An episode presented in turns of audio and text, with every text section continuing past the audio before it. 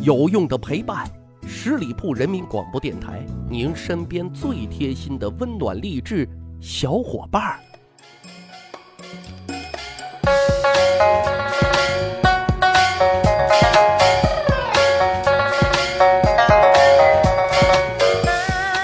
十里铺人民广播电台，趣挖历史，增长见识，欢迎大伙收听《密史趣谈》啊！今天的节目呢，讲讲史上最牛的皇帝和他培养的两位史上最奇葩的公主啊！最牛，最奇葩，可真还不是噱头啊！听了本期节目可能会毁三观的。好，怎么个毁三观法呢？啊，言归正传，谁是最牛的皇帝呢？他啊，就是唐朝第四位皇帝唐中宗李显。为什么说他呢？啊，并不是说他文治武功有多么好，百姓多么富裕，国家多么昌盛，而是因为他自己是皇帝，父亲也是皇帝，谁呢？唐高宗李治，弟弟还是皇帝，谁呢？唐睿宗李旦，儿子也是皇帝，唐少帝李从茂。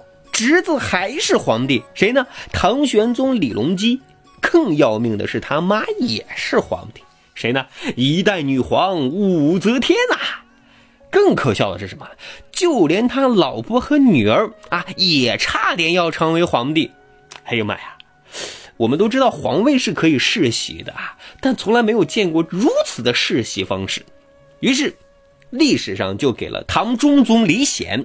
啊，起了一个很光宗耀祖的名字，六味地黄丸嘿嘿，啊，其实啊，这还不是今天节目的重点啊，重点是啊，这位六味地黄丸唐中宗李显啊，有九个女儿，其中宜城公主和安乐公主堪称史上最奇葩的两位公主。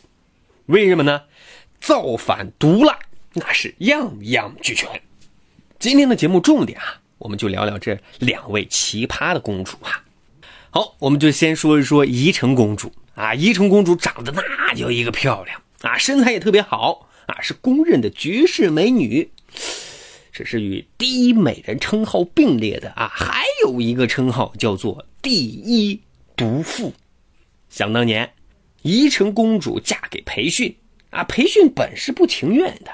但也没办法，谁让人家是公主呢？于是与公主各怀心思啊，同床异梦。用现在的话说，就是因为他们之间没有感情基础，所以他们也就是一个形式婚姻。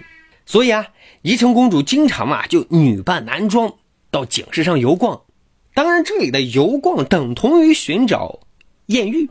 她见了相貌比较好的这个风衣飘飘的少年，就捉来偷偷的养着。啊，她不喜欢驸马，但是绝对不允许驸马喜欢上别的女人。你别给我养个小三小四的啊！所以呢，驸马也是绝对不可能纳妾的，并且更绝的是什么？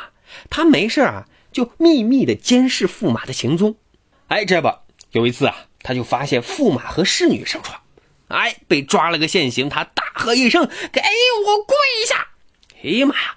驸马和那个侍女吓得啊，俩人并排跪在公主的面前，啊，公主很绝，找来了专门给太监啊去根儿的第一快手，就把这个侍女的耳朵呀、鼻子呀给剜掉了，啊，又把侍女那部分的皮给剥了下来，啊，蒙到驸马的脸上，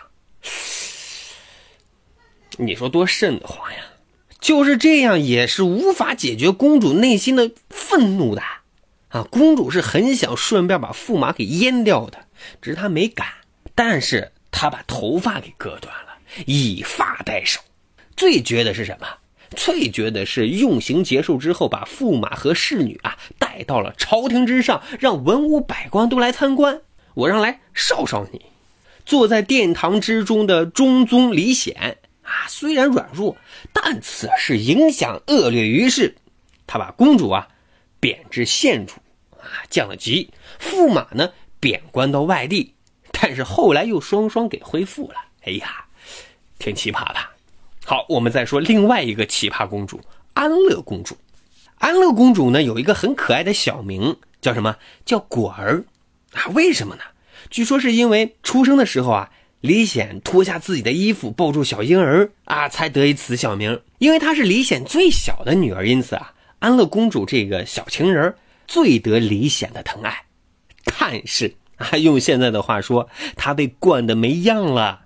安乐公主做事是毫无忌惮，那是胡作非为，穷极失欲。啊，丝毫不守妇道，杀人放火这些事儿啊，她都不在眼中瞧。哈，他自己呢，大肆的开府设馆啊，干预朝政，卖官卖爵，并且呢，他很有手段。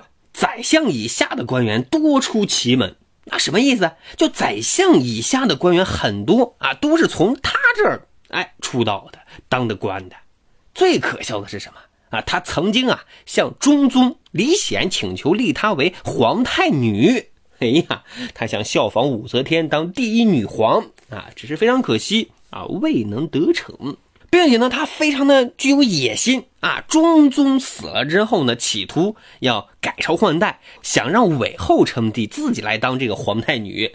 只是他没有想到，太平公主和李隆基发动了唐隆政变。安乐公主和丈夫狂欢之时，死在乱刀之下，到此啊，才结束了自己的奇葩的一生。好的，十里铺人民广播电台密室趣谈，今天呢，跟大家讲了讲最牛的皇帝和他培养的两位史上最奇葩的公主，哈，不知道有没有毁大家的三观？好的。感谢大家关注本期节目，欢迎大家关注十里铺人民广播电台公众微信账号，在这里呢，我们可以随时的互动跟交流。感谢收听，我们下一期再会。本期节目由十里铺人民广播电台制作播出。了解更多的资讯，请关注十里铺人民广播电台的公众微信和新浪、腾讯的官方微博。感谢收听，我们明天再见。